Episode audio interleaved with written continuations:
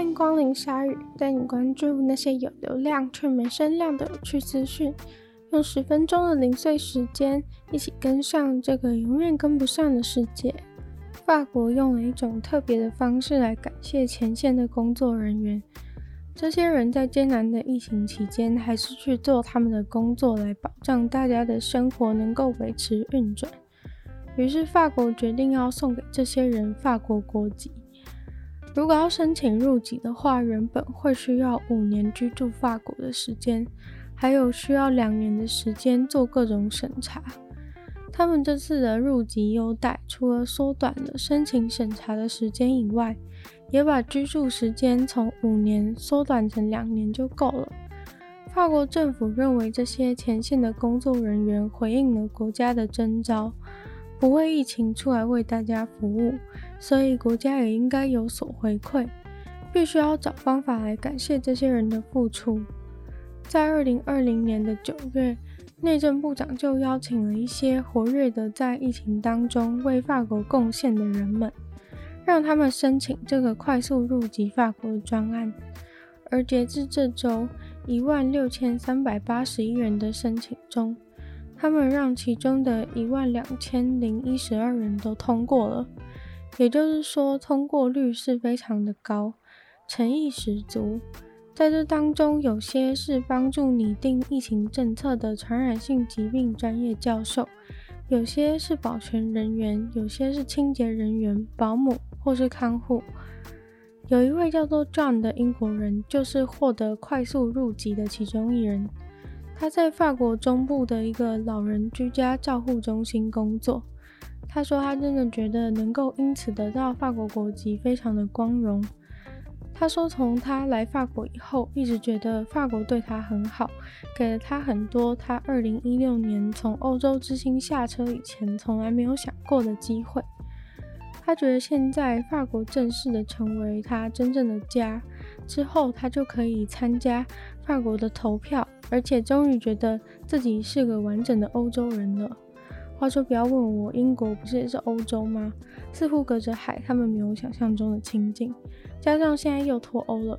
总之，他觉得这根本是一种恩赐。法国政府其实没必要对这些外来人那么好。他认为，毕竟大家工作本来就有拿薪水，没有人欠他们。另外，除了这个快速入籍的优待专案以外，法国的医院员工和疗养院员工、长照人员都有被给予免税的优待。上周，纽西兰发生了一起由极端分子发起的攻击事件，为此，纽西兰的连锁超市发出声明说，会暂时的下架所有的剪刀和刀子。如果你正好刀子坏了需要一把，或是美劳课需要剪纸的话，很抱歉，超市现在没有卖。这个 Countdown 超市的总经理告诉大家，虽然现在是公布说下架刀子是暂时的，但其实他们有在审慎的考虑未来还要不要继续卖刀子。基于安全的考量，他们觉得在超市卖刀子好像有点危险。发生的攻击事件被定调为极端分子的恐怖攻击。事情的经过就是有一位男子进了超市，大声喊了“阿拉万岁”，然后用刀子捅了六个在逛超市的人。后来警察到达现场，才开枪把这位男子击毙。那位拿刀捅人的男子是斯里兰卡的 ISIS 支持者，本来就在纽西兰警方的危险名单上面。超市的受害者当中有三位情况紧急，有生命危险；有两位是中等，有一位是严重，都马上送医急救了。而针对这样的事情发生，超市总经理表示，并不是想要去质疑每个来店消费的客人。而是希望超市的员工整个团队回来上班的时候，能够给大家一个安全的环境。这是纽西兰继二零一九年一个事件以来第一次的恐攻。二零一九年的时候，是有一位白人种族主义在两个教堂共杀了五十一个人。虽然这次没有那次的严重，但还是造成了纽西兰一阵恐慌。世界上有很多语言正在消失，而多半时候我们都只会眼睁睁地看着这些语言消失，因为语言必须有人在使用才会存在。于是，在加拿大有一位十一岁的小女孩，就决定为某个濒临绝种的语言挺身而出，而且成功地拿下了联合国教科文组织举办的写作大赛冠军。这位小女孩表示，她的妈妈是说中文的，全世界有超级多人都会说中文，但是她爸爸的语言却是快要没有人会说的语言。所以他希望可以想办法发扬光大这个语言。这个语言叫做夸夸加夸语。夸夸加夸语是加拿大西部原住民的语言。全世界大概剩下两百个人会说这个语言，而且可能都年事已高。也就是说，可能再过个几十年，就没有人会说夸夸加夸语了。小女孩非常想要守护这个语言。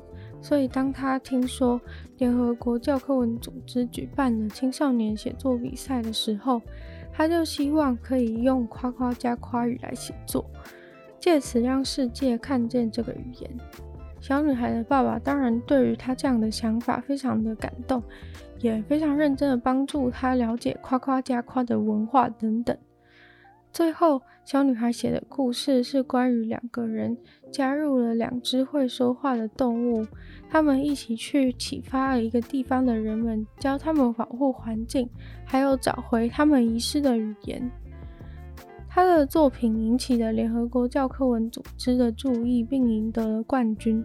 在这之后，他还出版了一本书，叫做《寻找语言》。不过，小女孩虽然在写作方面得到了很大的成就，也认为写作真的是一个很好传递想法和情感的媒介，但她却没有打算在未来成为一个作家。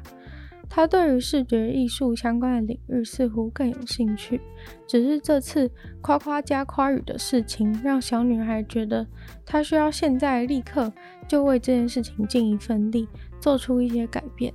他觉得，因为这件事现在不做就来不及了，所以抛下其他的事情，优先投向了写作。你有拿到我的牙齿吗？这并不是一个很日常的问句。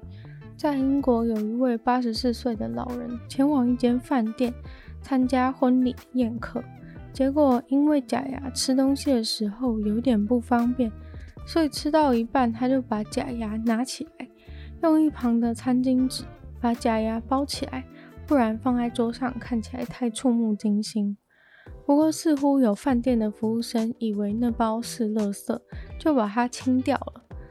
老人直到回到家里才发现自己的牙齿不见了，急忙问老婆说：“你有拿到我的牙齿吗？”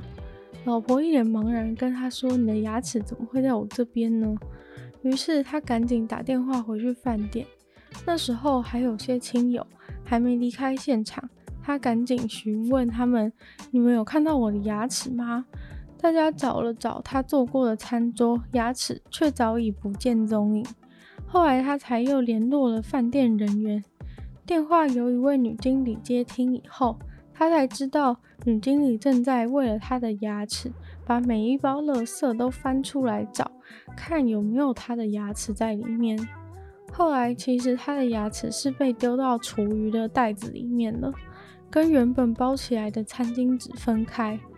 因为服务生大概以为里面包了食物残渣，所以这位女经理翻厨余翻了半个小时，终于找到了他的牙齿，真的是非常的伟大。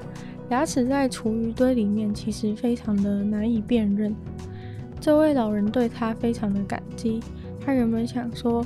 也许是他跟老婆得回去饭店亲自的翻那些垃圾袋和厨余，没想到经理竟然愿意亲手为他找回牙齿。今天的鲨鱼就到这边结束了，喜欢鲨鱼的朋友记得帮鲨鱼分享出去，可以的话在 Apple Podcast 留星星写下你的评论，也可以在任何有留言区的地方写下你对鲨鱼新闻内容的感想，都会在找时间回复哦。那也可以去收听我的另外一个 podcast《女友的纯粹不理性批判》，里面有时间更长的内容可以陪伴你。那也可以订阅我的 YouTube 频道，或是追踪我 IG。那就希望鲨鱼可以顺利的在每周二、四、六顺利与大家相见。那我们下次见喽，拜拜。